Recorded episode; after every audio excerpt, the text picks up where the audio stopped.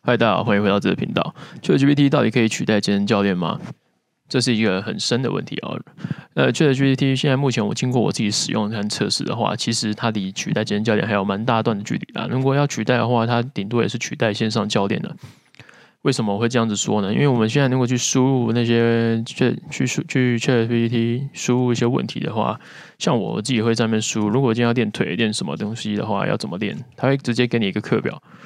那其实呢，它就是有点像是你预设好一个课表，然后去人家有人问你的时候，你就直接把这课表丢给他的感觉是一样的。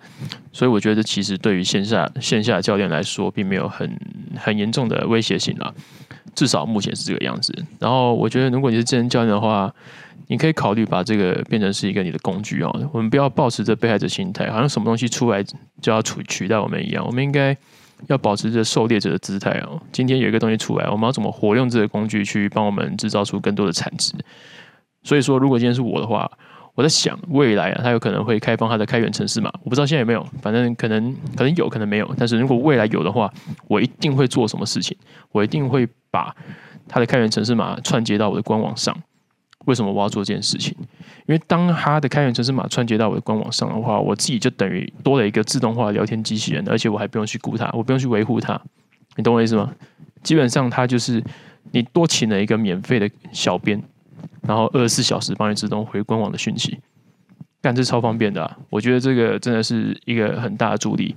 假设我今天串接了这个东西啊，我就不用每天在那边哦干哈，没事要打开手机那边回讯息，我放假的时候可以专心出去玩。然后我也还不用每天付三万块的薪水给一个人，叫他帮我回讯息。你觉得这个是好还是坏？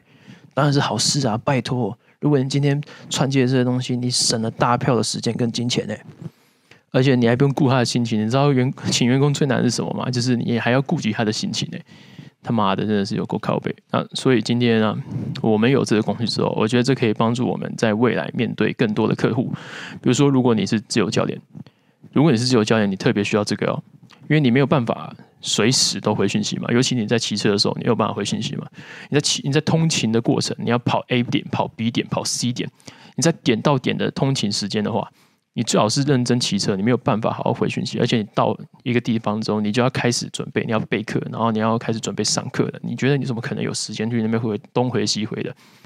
有的话可以啦，如果你真的是天生神力，然后耐心有够好的话，那那 OK，或者是你。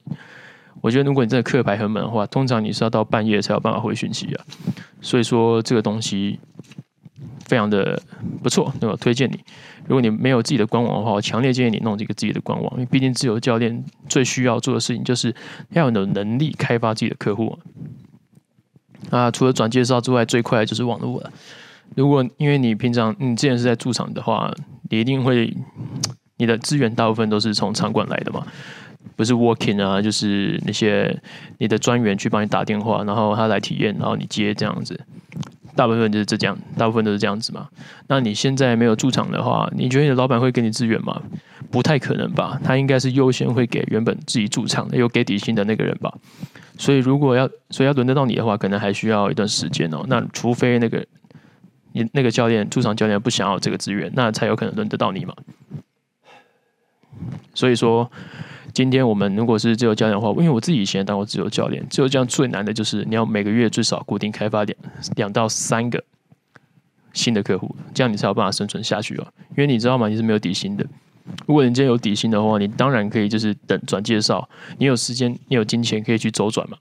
但你今天没有，你没有底薪，然后你也没有资源，你就只能想办法自己创造新的客户。所以除了转介绍之外，最重要的就是做网络行销了。那如果你不会做网络行销的话，你就诶，你可以关注这个频道，我会努力的分享一些资讯，让你帮助你，让你去怎么去创建自己的资源。但因为我之前当自由教练也是当的很心累啊。我我先讲为什么我会今天自己开一间店好了。我从前从前在一个风雨交加的夜晚，也没有风雨交加，也没有夜晚，就是那天我自己是。从诶健身房的打杂的开始做起啊，扫地啊、擦玻璃啊、开店啊、闭店啊、收钱啊，这些开始做起。那做一做、做一做、做一做，我其实原本是没有想要当教练的。因为我觉得那时候老实说，我觉得健身教练是我自己没有很有兴趣啊。但是呢，有一天呐、那天我那是我在苗栗的健身房，那个老板跟我说：“哎，他今天有一个学生，他没有办法上课，他可不可以让我去代课？哦，一堂课是两百七十块。哎，那我就说：哎，好，因为我那时候时薪是一百三十三块嘛。那哎，你一个小时除了带薪的一百三十三块之外，你还可以多赚两百七十块。我觉得哎，好啊，不错啊。那时候我大概十七岁，然后我就。”说好，我就去带的那堂课。那带完之后呢，因为学生的 feedback 给我也不错，我自己也觉得，哎，这样子赚钱好像蛮轻松的。那我就开始了我的健身教练生涯，我就去考了一张第一张 C 级肌腿证照。沙小什么声音呢？又是 Siri Siri，Siri 闭嘴了。那 C 级证照考完呢，我我就觉得，哎，干，为什么 C 级教的东西那么简单？然后我就有点自我自我膨胀，你知道吗？然后就开始各种教其他的学生、学生、学生，然后用自己的方法去教学生。那当然这是一件好事，因为你会一直有很大的样本数给你教，你就可以从中获取 feedback，然后你就可以成自我成长嘛。那到一定的阶段之后呢，我就离开了苗栗，我就到台中，因为那时候我开始上大学了嘛。我上大学的时候就去健身房打工，第一件事情就去找健身房打工我。在我第一间打工的健身房，我是一边当行政柜台一边当教练的。因为那个时候我才十七八岁嘛，那谁谁哪一个老板会让一个十七八岁的小孩去教去当健身教练去教学生？是我，我也不想啊。所以那时候我一开始就是行政柜台，但是我有证照嘛。所以老板就说：“哎，先不要教好了。但是如果真的有人要请上课，然后没有人接的话，你再教。”我就说：“哦，好。”那其实那大概第一个月吧，我就遇到了我的人生第一个自己卖自己上的人。那个人他就是住在附近嘛，然后刚好进来看到，然后我就跟他聊一聊，聊一聊。他也觉得我很实在，因为我没有什么话术，我就跟他讲说价钱是怎样，那我可以帮你做到怎样。他就说：“哦，好。”他也喜欢我的干脆，那就跟我上课。那个学生跟了我三年。呃哎、欸，好像四年了。好了，那不是很重要。那就然后自从开始上这课之后，我第一个月就开了三三个大单了。然后我觉得，哎、欸，其实这个产业是值得我带下去的。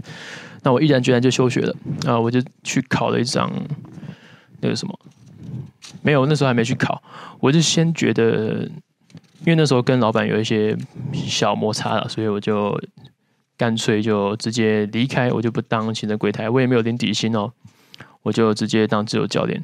那自由教练真的很辛苦，而且你知道我刚时候刚出，我还没出社会，我还在读大学，我也没有能力去开发。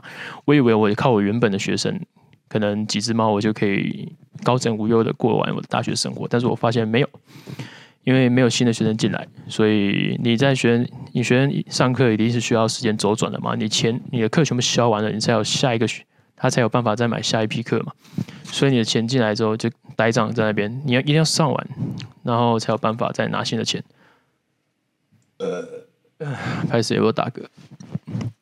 啊，然后就为了这个东西啊，所以我大概就是在那边死命撑着大概四五个月，我真的撑不下去了，因为我真的没有办法开发，所以我就直接休学，然后我去应征了长春国民运动中心的健身教练的工作。那那很好玩的，那时候一开始啊，我们并不是真的就去当教练，一开始我们是先培训，然后先当业务嘛，我们先去把所有的会员招进来。那时候很可怜，一个月才赚六千块，因为我们就是会员，我们是招会员，然后会员还没进来，那时候还没有卖，还没开始卖，还只是在整理场馆而已，所以我们就是零打临时工的钱。那之后开始卖之后呢，就是越卖越上轨道嘛，虽然中间也有遇到很多挫折啊，如果你有兴趣之后再讲。那我们就，毕竟这不是今天的重点，我们还是含糊带过就好，之后有机会再说。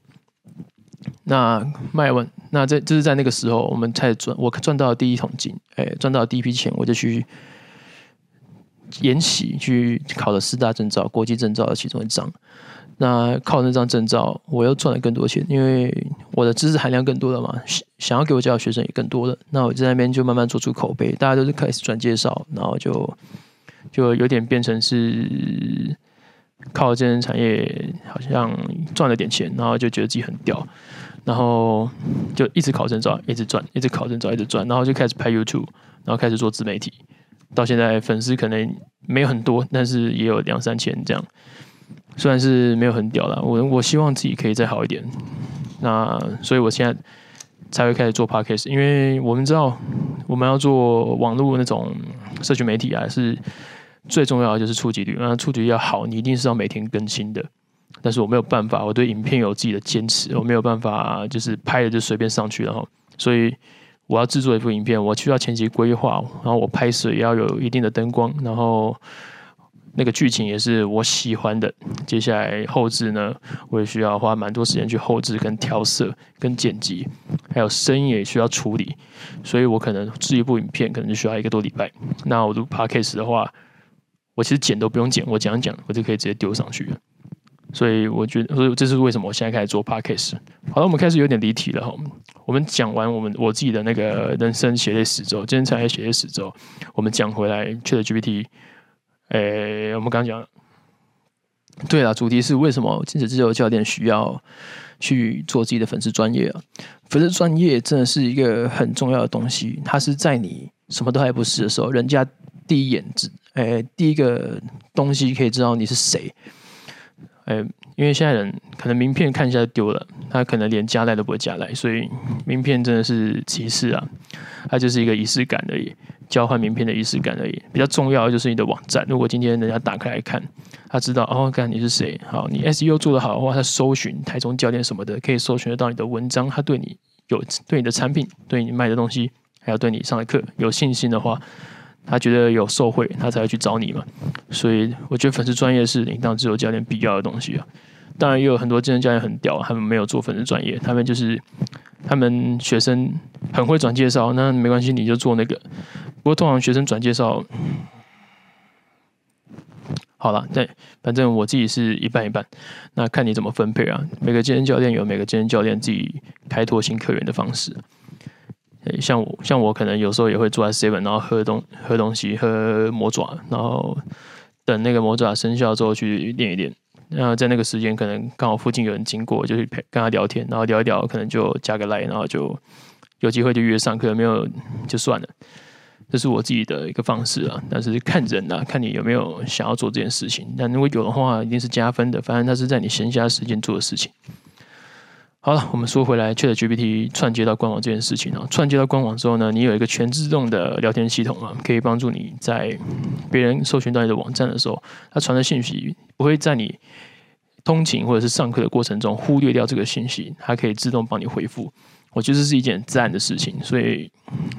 所以我们呼应主题嘛，诶，ChatGPT 可以帮助你，它比较，它可以比起取代你，我觉得它可以比较帮助你啊，帮助你去拓及拓展你自己健身产业，在健身产业的触角。好，那今天大家就到这边，因为时间也差不多了，那今天就这样了，拜。